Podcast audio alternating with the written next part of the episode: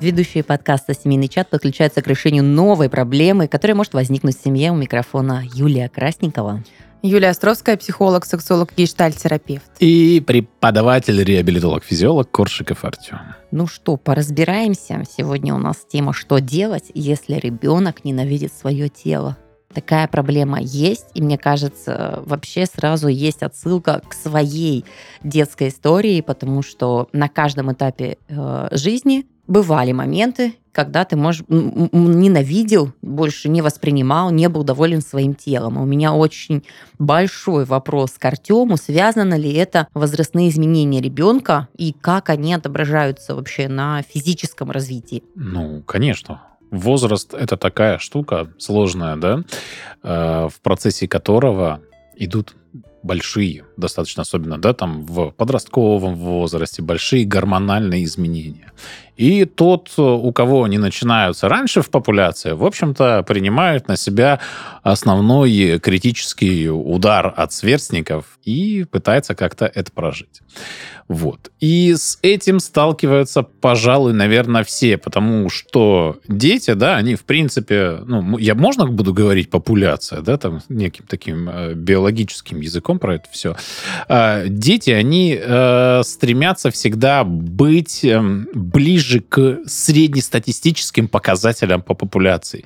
И если ребенок, он чем-то кардинально выбивается и отличается, то ему реально очень тяжело он не такой, как все, и его ужас. А детское общество, оно вообще самое жестокое на да. самом деле они не ставят никаких рамок, границ, но очень часто с этим сталкиваешься, потому что вот на моих глазах у меня была история одноклассницы, которая раньше всех а, приобрела э, грудь третьего размера, это произошло в шестом классе, это вообще просто не вызывало восторг у мальчиков, это вызывало сумасшедшие подколы, хихиканье со всех сторон, безгрудые девочки просто тыкали пальцем, показывая, фу, какая она не такая. И вот девчонка, она на тот момент стала втягивать грудь так, что вот просто, ну, как бы пря пряча, наверное, чтобы меньше выделялась.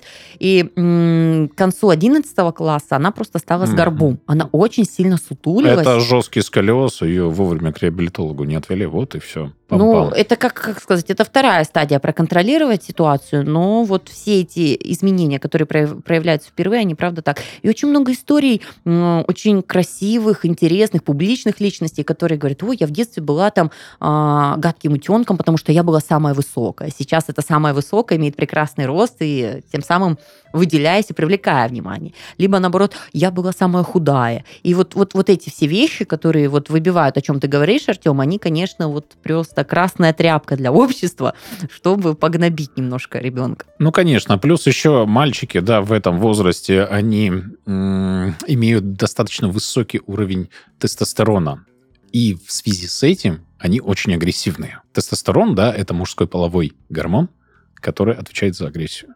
И мальчики, они не умеют, по сути, впервые столкнувшись с этим, это контролировать. И вот тут, конечно, для общества это достаточно критично. Да, ну, как если говорить о том, про внешность. Мы как будто про внешность говорим. Угу.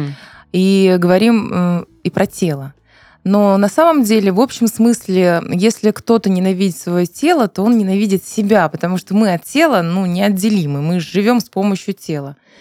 И я э, точно знаю о том, что вот этот, вы знаете, как-то ребенок ненавидит свое тело или ненавидит себя, это точно связано с взаимодействиями с его значимыми взрослыми, так или иначе.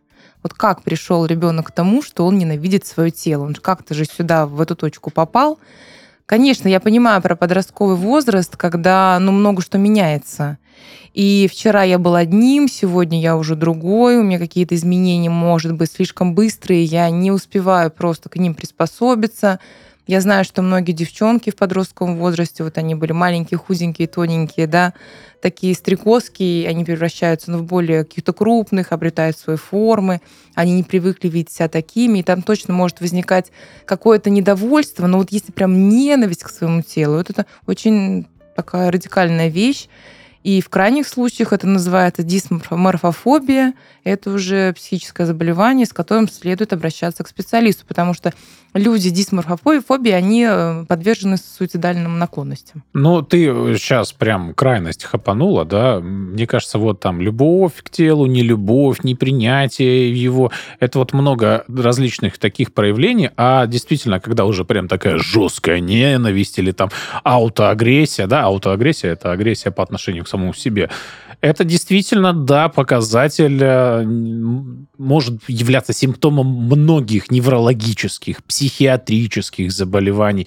И тут, да, тут нужно уже, конечно, э, бежать к врачу. Но это не то, с чего, конечно, это все начинается. А я вот уловила у Юли очень важный посыл, что что-то происходит с ребенком по отношению к себе, потому что вот э, какие-то флешбеки сейчас влетают из детства, я понимаю, что прекрасно рулит всем коллективом и управляет э, отличная пампушечка, просто она в себе уверенная, она лидер, и как бы она ни выглядела, ни насмешки, ни что ее там не э, собьют с пути, потому что это просто уверенный в себе человек. И дети, наверное, вот я даже не знаю, в каком возрасте, но они больше работают на энергетику, то есть вот кто вот эту ауру создает. И маленькая история еще, я прекрасно помню свой шестилетний возраст. У меня была подружка Даша, и она была такая упитанная, плотненькая, но была такая прикольная, что я видела ее как лидера, как вот образец, за которым мне хотелось вот, вот повторить. Я помню, мы качаемся с ней на качели, и говорю, Даша, а я худенькая была. А, ну, я надеюсь, сохранила тот формат. Но а, я помню для себя, что я просила у нее совета, как мне набрать такую форму, как она. И она мне говорит, ну, э, я, конечно, вот на ночь, например, булочки 3-4 съедаю, и я чуть ли не под запись такая, да-да-да, вот он идеал, вот оно как нужно выглядеть. Это к вопросу, когда ты менее уверен, э, и все в порядке с твоей внешностью, но у тебя в голове совершенно другие мысли. Но это видишь, когда ты не уверен, ты хочешь быть похожим на человека, который в себе уверен. И хотя да. бы похожим внешне. Тебе кажется, что внешние эти факторы, да, какие-то экстерьер, а, он напрямую связан связан с внутренними качествами Нет, мне показалось, человека. что она классная, поэтому так, как она выглядит, это тоже классно. То есть, ну, а, это ну, лучше, чем... может быть, это Вот да. так больше, да. Что, что это как, как связано с ее внешностью, ее качеством. Ну, вот как из разряда, вот, допустим, не было такого. У меня было в подростковом возрасте, когда покупали телефоны, и ты понимаешь, ну, вот эта девочка, там, не знаю, лидер, да, допустим, в нашем обществе, у нее вот такой телефон она выбрала. Но если она выбрала, ну, надо полагать, что это крутой выбор. И ты такой, М, я тоже такой хочу. То есть, а ну, ты вот была подвержена разряда. Э, вот влиянию влиянию, да, общества? Не сильно. Мнением. М-м, м-м. Нет? Это я как пример привела, а, что ты ориентируешься, да, то есть, но больше я просто вот это детство прям помню. Я особенно в 15 лет это хорошо вспоминала, как я училась есть булки на ночь. И потом я понимала, что, оказывается, этого не надо было делать, это потом тебя накроет с головой нормально. Ты еще будешь контролировать, сколько булок надо съедать. Вот. Э, но было такое, да. То есть было интересно и хотелось вот продублировать какую-то модель. Да, я все время жила в этой системе контроля, сколько булок надо съесть. Я вот как раз-таки из таких девочек, из таких детей. И до сих пор я думаю о том, сколько булок надо съесть. Я, сколько я себя помню, я боролась с каким-то лишним весом. И были различные, правда, насмешки в мою сторону, но вы знаете, я не помню, чтобы я себя прям ненавидела. Я помню, это было какое-то такое переживание, что я не такая, может быть, как все. И, ну, я сейчас понимаю, что, ну, никогда не была стройной, тонкой ланью. И мое самосознание, оно так сформировалось. Но это не, не сформировало ненависть к своему телу. А ты любишь свое тело? Хороший вопрос. Прям люблю ли я свое тело? Ну, я хорошо к нему отношусь. Я так радуюсь ему. Ну, оно тебе нравится. Оно мне в целом нравится. Я, конечно, хотела бы изменить. Я хожу на спорт, и сейчас я снова там играюсь как-то с диетами, ну да. А почему ты играешься с диетами? Ну, потому что я хочу весить меньше на 5 килограмм. Это Д- и для... все. Нет, а, понятно. Для чего? Ну, чтобы лучше внешне выглядеть, чтобы либо лучше, чтобы лучше себя чувствовать? Чтобы лучше внешне выглядеть, Артем. Я обычная женщина, мне со мне все нормально. Нет, золотые 5 про... килограмм. Я считаю, золотые 5 нет, килограмм. я считаю, что те, кто хочет выглядеть на 5 килограмм меньше, это никакой не симптом, не диагноз, это вообще норма. Я всегда хочу тоже выглядеть, ой, на 5 килограмм именно скинуть. При этом ты не поменяешь размер в одежде, ты просто вот чувствуешь себя комфортнее. Вот, понимаешь, ты чувствуешь себя. Вот я, допустим, я э, тренируюсь, я стараюсь э, следить за своим питанием, да, многие могут сказать, что я вообще на жесткой диете сижу, но нет, у меня просто образ питания э, определенно есть, но я это делаю для своего здоровья. Почему? Потому что я себя физически чувствую э, э, намного лучше, когда я в хорошей, когда я в своей форме это выражается во многом, да, это и в работе выражается, и, в принципе, там, в сексе это выражается. Это ну, огромное количество проявлений в спортивных каких-то, да, там Хочется в бассейне. только сказать, Ути-пути, какой ты молодец. Ну, все намного проще. Жизнь кардинально с 5 килограммами не меняется, но ну как, ну, ну нормально, мне кажется, к чему-то чуть-чуть всегда хотеть стремиться. Нет, Слушайте, это нормально. Просто как, когда это в патологию не уходит, да, да когда да, люди... согласна, согласна. Давайте вернемся в детство и поймем, как формируется мода на тело, потому что откуда есть э, какой-то ориентир, где дети выбирают модель, как нужно выглядеть. А, я... Интересно, кстати, вот откуда дети поднимают модель, как нужно выглядеть? Ну вот есть же такое, я не дов... вот я просто работаю с подростками, с ребятами, очень многие симпатичные, подтянутые, красивые девчонки недовольны то есть не так, не то, с этого ракурса нельзя фотографировать, еще какие-то моменты, да? Хотя ты адекватно понимаешь, здоровый, полноценный ребенок, в хорошем размере, в нужной форме. Ну, что-то не так. Я очень сильно заметила, и вот в моей семье я заметила на своей сестренке, мне любопытно было проследить от чего, может быть, соцсети, может быть, картинки какой-то вот определенного, потому что у меня сестра безумно красивая девушка в идеальнейшей форме, но она настолько была недовольна своим телом, что делала такие колоссальные усилия, работу над собой, вплоть до каких-то агрессивных методов работы с телом и организмом, а, именно привести в форму, забивая на момент, который ты сказал про здоровье. Вот, мне кажется, это с годами приходится с годами ты хочешь быть здоровым. Ты больше ценишь ну, здоровое конечно. тело, нежели какую-то определенную форму. Ценности приходят уже другие. Да, тебе, допустим, там качество кожи, цвет кожи, упругость важнее, нежели там, ну вот, какой-то ну, один сантиметр. Именно поэтому курить бросил уже в достаточно осознанном возрасте. Ну, это все про взрослость. Да. А в детство, в подростковость? Друзья, мы, конечно, сейчас можем винить соцсети, ну, безусловно, и, какой, угу. и вообще медиа. А, но дело все гораздо сложнее, конечно же. То есть ребенок же рождается, он такой, у него все прекрасно, он, он прекрасен, он так эгоцентрично прекрасен.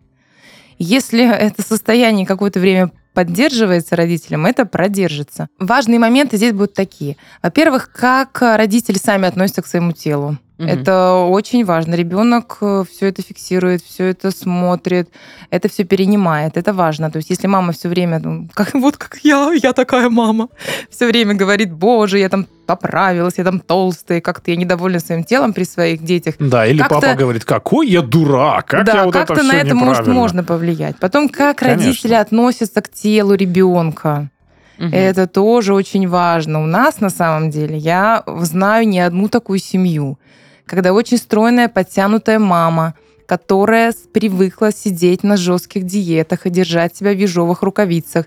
И вот тут у нее появляется девочка, гены же еще есть другие, да, не только мамины, mm-hmm. которая К такая счастью. вся мяконькая, пухленькая, хорошенькая. И там начинается довольно жесткая история. То есть это начинается девочка, девочку на диету, ты толстая, это не ешь, после шести не ешь. И, конечно, у девочки формируется еще рядом с такой идеальной мамой соответствующий образ себя, то есть негативный образ себя. Вот это вот очень важные вещи. Я полностью согласна. Я вот помню, у меня скачок э, в 14 лет, когда изменился гормональный фон, и вот вся перестройка организма перешла, я набрала вес. Прям колоссально быстро, потому что мне всю жизнь рассказывали анекдоты про дистрофиков, э, сравнивай меня с ними. Папин любимый анекдот, что ты можешь спрятаться за шваброй, и ты как бы всегда думаешь, о, хорошо, поел, ты молодец. То есть потому что тебя все время старались покормить, и ты такой, я ем по 10 бутербродов, какая я молодец. И тут такой раз меняется вот этот фон, перестройка, 9 килограмм плюсом за полгода, и ты такой раз уже пухляш, и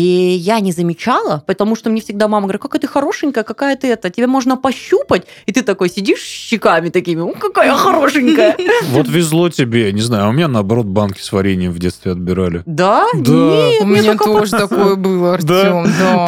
Ем абрикосовое варенье, всего полбанки съела, мне приходят, ругают и отбирают. Я до сих пор помню этот случай, и все время припоминаю его маме. Мама говорит, так было только один раз, а мне казалось, что так было все время. Однажды меня, меня лишили ужина, друзья. Я вот сейчас признаюсь. да, своим опытом абьюзивных отношений в семье. Да, родители в очередной раз посмотрели на меня и подумали, что а, жареный американский окорочок с картофельным пюре и майонезным салатиком мне сегодня не видать. Я помню, как все ужинали, Жесть. я плакала и давилась просто слюнями, потому что, конечно, я очень любила покушать, и, и э, наравне с этим я мечтала. Я помню эту свою детскую мечту. У меня в комнате висело зеркало, ну, что было нечасто. Я думала, не снился сон, что я проснусь и увижу там худую девочку в этом зеркале. Твои родители слушают наш подкаст? Нет. Зря. Поэтому Я бы так свободно она об этом сейчас. говорит.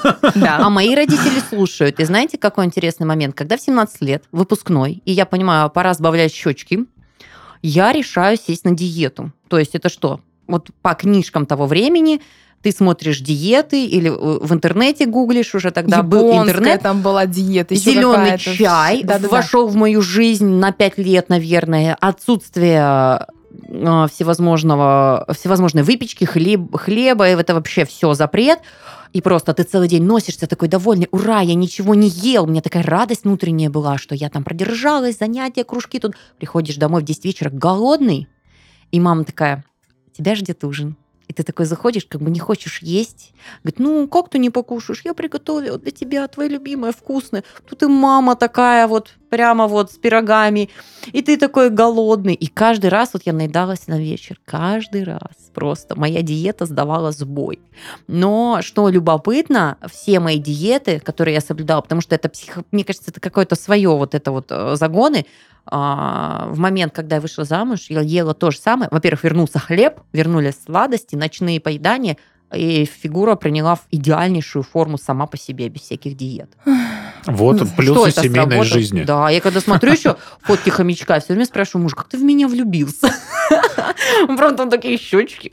Вот. Ну вот, как-то это вообще не сказывалось на психологическом сбое, который ты вещи говоришь. Мы же очень часто от Юли перенимаем как-то вот просто экспресс-курсы работы с психологом, но вот правда, когда идет позиция родителей, которые тебя поддерживают, тебя любят, дают тебе видимость, что ничего в твоей жизни не меняется, да. ты прекрасен, да, ты интересен. ты будешь психически устойчивым, да, и ты конечно. будешь абсолютно а вот толерантен это, к это все возвращается, вот потому что ну, вот у меня это, наверное, скорее всего, гормональная перестройка была, вот все, то есть как бы, которая не мешала мне ну, жить. Ну, посмотрите, ребенок ненавидит свое тело, то есть фактически отрицает, отвергает свое тело, отрицает, это, это отвергает себя. Ну, какие отношения должны были в семье складываться, чтобы ребенок к этому вообще, к этому переживанию пришел. Но подожди, То есть как подожди, он должен подожди. быть не тормози. поддержан? Юль, тормози. Вот а ты что? сейчас обвинишь э, родителей, которые могут быть совершенно... Я не обвиняю родителей. Не, ну, они могут так почувствовать. Э, я за их безопасность... Вот мы с тобой ролями сейчас поменялись. Э, я за их э, эмоциональную безопасность. Почему? Потому что если действительно есть ненависть и аутоагрессия, то это может быть действительно симптомом, Безусловно. очень важным симптомом какого-то сложного психического либо неврологического заболевания. Это не обязательно будет э, плохое воспитание и плохие родители.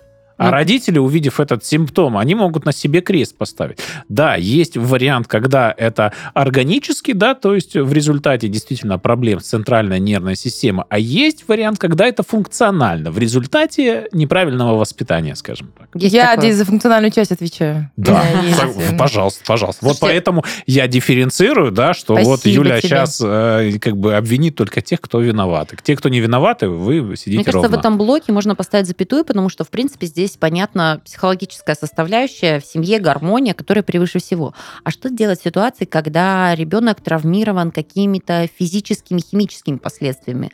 Обожженное лицо, ну, какие-то постоперационные процессы, когда ребенку реально тяжело себя принять из-за каких-то дефектов, которые происходили с ним. Вот тут, мне кажется, может сконцентрироваться ненависть, какая-то злость, особенно если это было в осознанном возрасте, не когда вот малыши Э, очень частая история, когда малыши обжигаются, схватив кастрюлю, еще что-то. Просто они маленькие, и зона поражения бывает очень большая, которая, с которой он растет и просто принимает себя с детства. Да? А есть вещи, когда ты вот жил-жил, с тобой было все хорошо, и какая-то ситуация происходит, ты меняешься. Ну, сказать, какая ситуация лучше, наверное, не сказать. Не Почему? Сказать. Потому что а, когда ты жил-жил нормально, а потом, опа, и что-то изменилось, у тебя психика уже более-менее-то поустойчивее будет. Mm-hmm чем когда ты родился и сразу в современное общество, по сути, не адаптированное, да, попадаешь со своим каким-то недугом, со своей проблемой. А да, как я... здесь проработать эти а, моменты? Вот фиг знает, на самом деле. Вот мое мнение, фиг знает. А я, как реабилитолог, работаю с неврологическими диагнозами, и много детей у меня, да, которые, ну, интеллектуально сохранные, но вот поражение опорно-двигательного аппарата, они прям такие глобальные, тотальные, и внешне у подавляющего большинства они видны. А и ты вот тут... считываешь настроение а, ну, вот, э, человека к своему телу, ребенка? Видно, как он относится? Ну, в некоторых ситуациях, да. Ну, опять же, да, тут и аутоагрессия. Почему я с ней знаком? Угу. Потому что, ну, я работаю, по сути, я вижу. Я не работаю непосредственно с ней, да, с ней работают психиатры, э, психотерапевты, прочие ребята, которые педагоги. Я, конечно, больше по двигательной части, угу. как реабилитолог, но я с этим сталкиваюсь. Вот, а Артем фактически отвечает да, на вопрос, что с этим делать. Ты говоришь, упоминаешь психиатров, психотерапевтов, потому что, ну, скорее всего, если произошел такой инцидент, который поделил просто жизнь ребенка на до и после в восприятии себя, то придется потратить довольно много времени на, ну, на адаптацию к тому, что есть сейчас. И здесь будет огромная, нужна, естественно, огромная поддержка родителей, близких. И наверняка может понадобиться помощь и психотерапевта в том числе. Да, и, и в другой ситуации тоже очень нужно. Конечно. Когда... Тут и родителю нужна и, поддержка Да, да, да, я тоже об этом думаю, что и родителю тоже, потому что родителя придется научить, как теперь взаимодействовать с ребенком и как смотреть на него, какими глазами. Просто Может заболевание быть... ребенка – это в первую очередь психологическая травма для родителей родителя. Ребенок сам, он, ну, как бы не осознает это как что-то такое. Ну, вот живет и живет. А родитель-то он воспринимает, его восприимчивость намного выше в данной ситуации. Поэтому тут в первую очередь надо все-таки работать с родителем. И опять-таки мы сейчас упремся в возраст, потому что одно дело, когда это, да, в 4-5, может, произошло, другое дело, например, какая-то, знаешь, 15-летняя девочка-подросток, да? Да. И с ней что-то такое происходит, что-то кардинально меняющее ее внешность. Я думаю, что там ну, глубина переживания она будет совершенно иной. Буквально неделю назад мы закончили образовательную площадку работы с э, подростками. У нас был мальчик, э, которому 13 лет, и у него обожжена э, с рождения половина лица. И всегда ты стараешься предопределить э, какие-то возгласы, стороны с другой стороны, но настолько этот ребенок публичен, активен, реализован, уверенен в себе. Я была в таком восторге, и мне так любопытно было, что стоит за этим всем, потому что я не думаю, что ребенок такой, окей, я такой же, как все, я даже это не заметил. Рассказать тебе, что стоит за этим? Что? Колоссальная работа его, работа. собственная. С, с, ребенком, с родителем, вот вы да, говорите? сама с собой работа со своей психикой в первую очередь. Ты знаешь, вот я не очень люблю об этом говорить, но у меня э, большие проблемы со зрением, да, и у меня это врожденное, и началось проявляться это в возрасте там 10 лет. Так вот, я тебе могу рассказать, э, что происходит с людьми, которые вот у них что-то не такое, да, и как они через это проживают.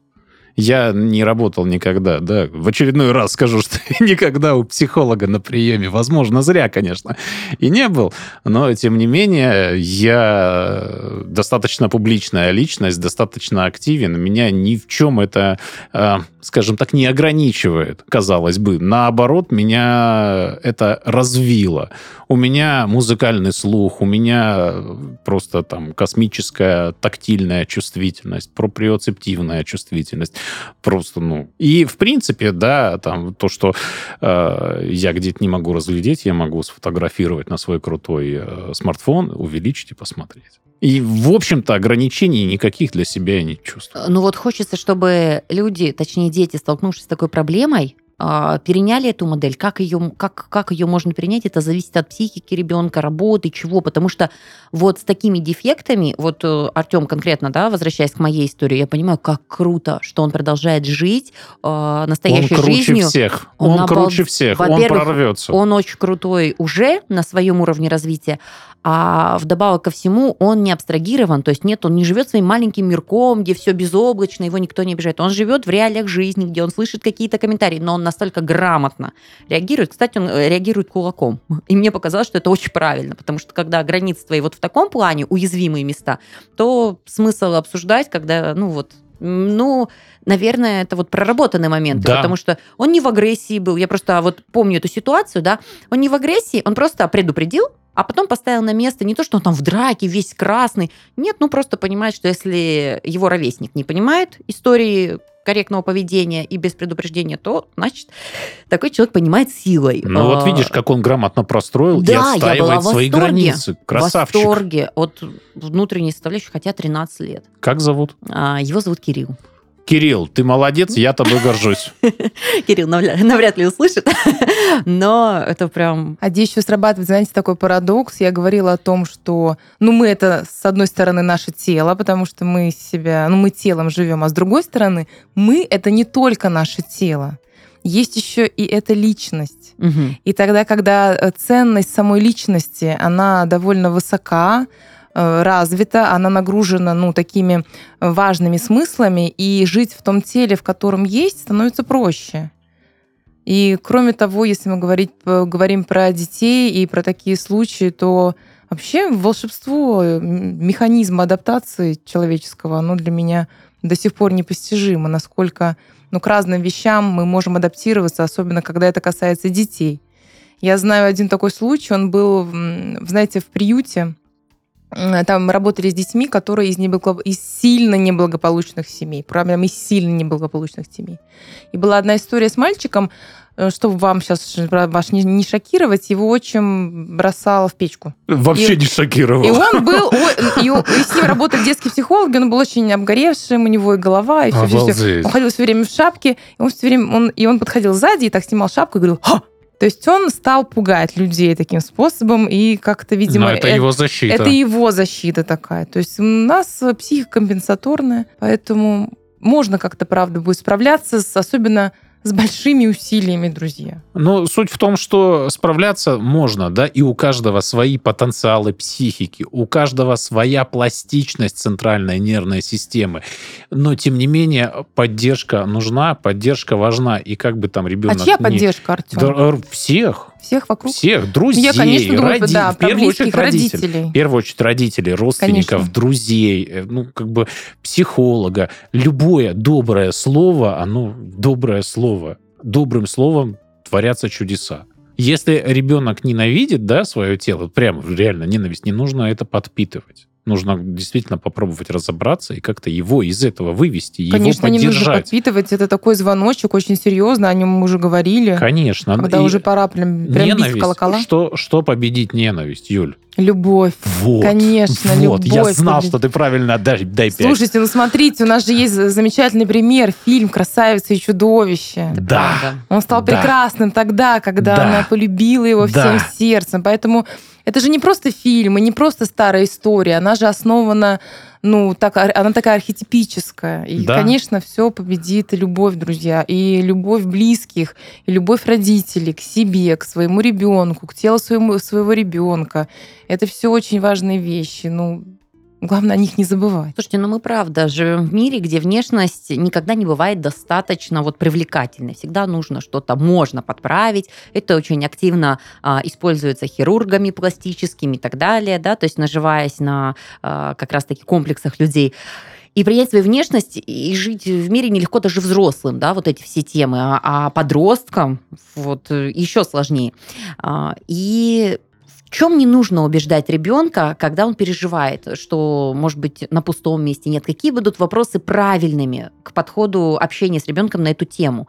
Как ему задать, что сформулировать, чтобы вот вывести как раз-таки на диалоги обсуждения? Ну, я бы, знаете, как-то вот э, из этого большого куска «я ненавижу свое тело или ненавижу себя», я бы немножечко все это делила и спрашивала, а что на самом деле тебе не нравится? Что ты чувствуешь? Что ты чувствуешь, что тебе не нравится? Давай поговорим об этом. Может быть, конкретно что-то не нравится, или может, прыщ не нравится, или форма, не знаю, ягодиц, например, как это было в моем возрасте, в моем, в моем детстве, мне вообще не нравилось, как это все выглядело. То есть это надо как-то детализировать. Когда мы детализируем, во-первых, это не перестает быть таким каким-то огромным и объемным, и с этим можно уже что-то делать и можно в этом уже как-то помогать. Но точно я думаю, что, наверное, если мы говорим про подростка, если вы ему скажете, что твой нос самый красивый, он считается его самым уродливым, это ну, не сработает. Не, не, не, правда, правда не сработает. Ну, не знаю. А, не, не говорить, конечно, а, прям вот антонимами, да, и там страшный, красивый, и наоборот, там большой, маленький, маленький, большой, в зависимости от того, о чем мы говорим. Но, тем не менее, как-то какую-то деталь подчеркнуть, а мне вот там черты твоего носа, как если ребенок думает, что он очень большой,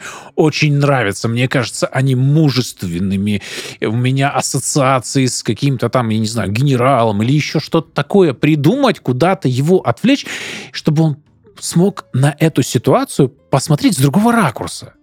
Потому что, ну, в любой ситуации, абсолютно в любой ситуации, я сейчас вообще не это не ухожу в большую глобальную, да, такую сферу, в любой ситуации есть разные интерпретации, есть плюсы и есть минусы. И вот то, на что мы подтолкнем ребенка, это как раз-таки и сыграет решающую роль. Если мы покажем какие-то плюсы, он будет их видеть и будет их ценить. Если не покажем, конечно, ну, это уже другая беда. Да, есть такое выражение, что ребенок смотрит на себя глазами любящих или, ну, не любящих взрослых. То да. есть теми самыми глазами он на себя э, и смотрит, и так себя воспринимает и несет себя в жизнь. Поэтому смотреть на, ребен... на ребенка любящими глазами. Вы знаете, если бы мне задали вопрос как родителю, что мне важно в теле моего ребенка, угу. мне важно здоровое тело. О, безусловно. Вот ключевым фактором, я говорю, мы уже так обмолвились, что с возрастом ты начинаешь не замеры талии делать, а понимать, что ты здоровый, полноценный, и э, в таком случае любить себя намного приятнее, нежели там вот загоняясь в какие-то диеты, потому что это и цвет кожи меняется, и состояние, и прочие вещи, да.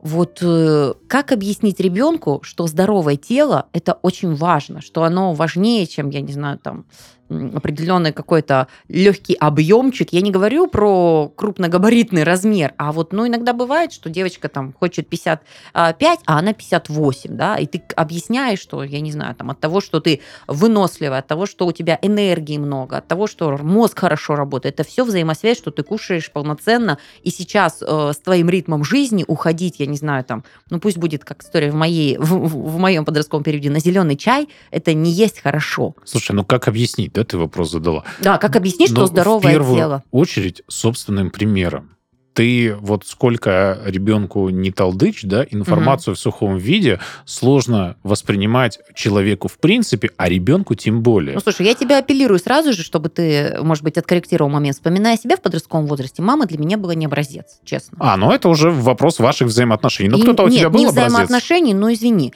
А, для меня образец, я не знаю, там, ну вот я видела красивых звезд на фотографии, да, еще что-то. То есть как бы мама прекрасна, но это мама для своего возраста, она прекрасна прекрасно. Я не могу ее поставить э, в колонку моих друзей и подростков. То есть, как бы, ну как, это же мама, она идеальна всегда. Слушай, ну модель поведения все равно в определенном возрасте ты считываешь с мамы. Только не в подростковом, чуть Нет, раньше. Нет, не в подростковом. Отри... Да, это идет отрицание. Не в подростковом, раньше, но раньше. если правильные взаимоотношения были раньше. чуть раньше, то и в подростковом возрасте сохраняется хороший контакт, и тогда ты можешь ребенку донести информацию значительно лучше. Даже не знаю, я вспоминаю свою, э, свою девочку прекрасную, которая э, ну, немножко плачет, у нее там какие-то высыпания бывают на лице. Я говорю, Ев, ну, ну сладкого есть, надо меньше, да? Да ладно, тогда пусть будут. В общем, она прекрасно знает, что сладкое вредит ее коже. Она прекрасно это знает. Она говорит, мам, да, мне пока нормально. Слушайте, ну на самом деле вот эти диеты, это все по медицинским показаниям исключительно должно быть. Я, конечно, да, согласен с тем, что ребенок не должен только сладким питаться. Но мозг ребенка — это бурно развивающаяся такая штука. Она развивается постоянно, развивается очень мощно. Ей нужны вот эти вот все питательные среды. А питательные среды — это в первую очередь кислород и глюкоза.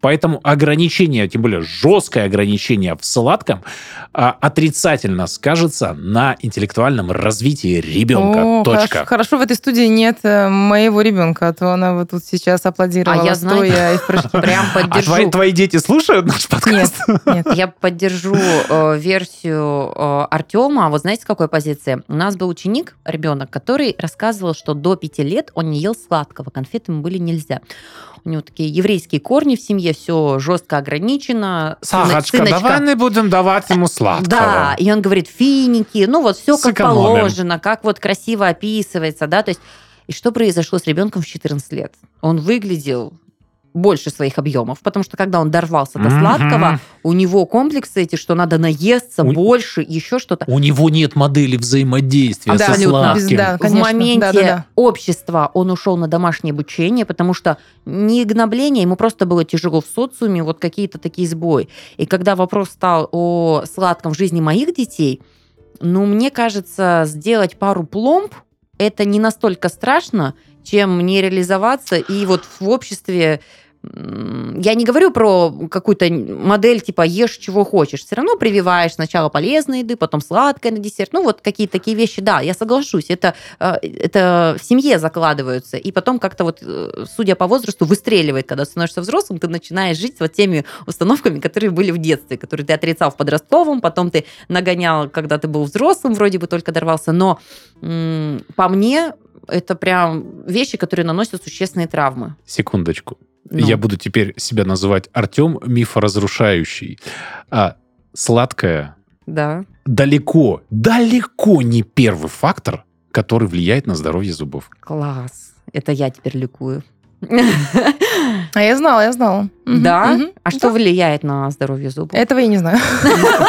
Нет, там огромное количество. Да, в первую очередь это генетика. Вот если генетика там какая-то проблемная, да, и ну, действительно там в семье ни у кого там толком здоровых зубов нет, то это сильный фактор. Угу. А второе это эксплуатация зубов. То есть насколько мы правильно за ними ухаживаем. Ну, кор- короче, у нас сейчас будет Понятно, подкаст. уходить в эту тему не будем. Как правильно Но важно отметить, зубы. что если у ребенка проблемы с какими-то вещами, это явно не плитка шоколада всему ну, виной. вот же ж. Поэтому тут важно дифференцировать котлеты от мух. В общем, друзья, за здоровьем следить важно, и в первую очередь это, конечно, влияет на психику, да, помните, состояние психического здоровья и физического здоровья — это такая большая сложная взаимосвязь. И если вы хотите, чтобы ребенок был здоров психически, здоровье физическое тоже, конечно, нужно а, соблюдать. Это раз. Второй момент. А, если действительно какая-то такая жесткая проблема, и вы считаете, что проблема, то нужно идти к специалисту лучше сходить к психиатру и услышать, что, ну, блин, ничего страшного, чем а, побояться и пропустить проблему. Короче, в этой ситуации перебздеть намного лучше, чем недобздеть. Я с тобой абсолютно согласна. Я хочу еще повторить то, что я говорила. Я говорила о том, что важно смотреть на своего ребенка любящими глазами, не глазами полными страха, недоумения или отвращения, а именно любящими глазами и напоминать ему о его ценности. Не отмахиваясь от того, ой, да ты красивый, все нормально, а говорить больше о ценности его, о том, как он хорош, как он приятен для родителя, для друзей, для близких, как он интересен. Мы в подкасте проговорили много вещей, которые формируют, э, это зависит от, может быть, просто подросткового периода, это может зависеть от каких-то внешних факторов, психологического состояния ребенка. Но мне всегда так радостно, когда наш психолог Юлия практически в каждом подкасте завершает, что в основе любовь. Я начинаю верить в психологию, адекватность специалистов в этой области, потому что умный термин это замечательно, но основа основ это правда чувство. Я отмечу важное, что что бы ни было, важно, наверное, сохранять контакт и формировать контакт с ребенком, не принижать его мироощущения, стараться понять чувства, потому что когда ты с позиции взрослого человека кажется, какая ерунда, два прыщика, для ребенка это действительно может быть очень сильное эмоциональное потрясение. наша задача, наверное, как родителей, а, состоит в том, чтобы признать чувства ребенка не просто, ну да, понятно, свои загоны потом пройдет, а прям я тебя понимаю. Это для тебя важно. То есть, чтобы поверили в настоящность. Мне кажется, когда у подростка есть человек, который... Они же считывают эмоции, они знают, когда ты для галочки что-то отвечаешь, а когда действительно стараешься их понять. А, и вот когда ребенок чувствует, что у него есть тот, кто поддерживает там, и проживает вместе с ним ненависть, ярость, обиду, страх, и вот старается помочь создать безопасную обстановку, разрулить как-то этот процесс, может быть, какими-то подсказками, как Артем акцентировал, что вот сконцентрировать на каких-то преимуществах или обыграть какую-то историю, чтобы она запоминалась с положительной стороны. Это, наверное, есть э, большая, важная работа нас как родителей, и мы перечислили несколько фраз, которые можно зайти на общение с ребенком, как минимум постараться понять, что он чувствует. Потому что все фразы с припиской «знак любовь», мне кажется, имеют место быть и очень даже рабочий инструмент. На этом все. Искренних вам чувств. Любите своих детей, любите себя. С вами был подкаст «Семейный чат». Чао. Пока-пока. Пока. -пока. Пока.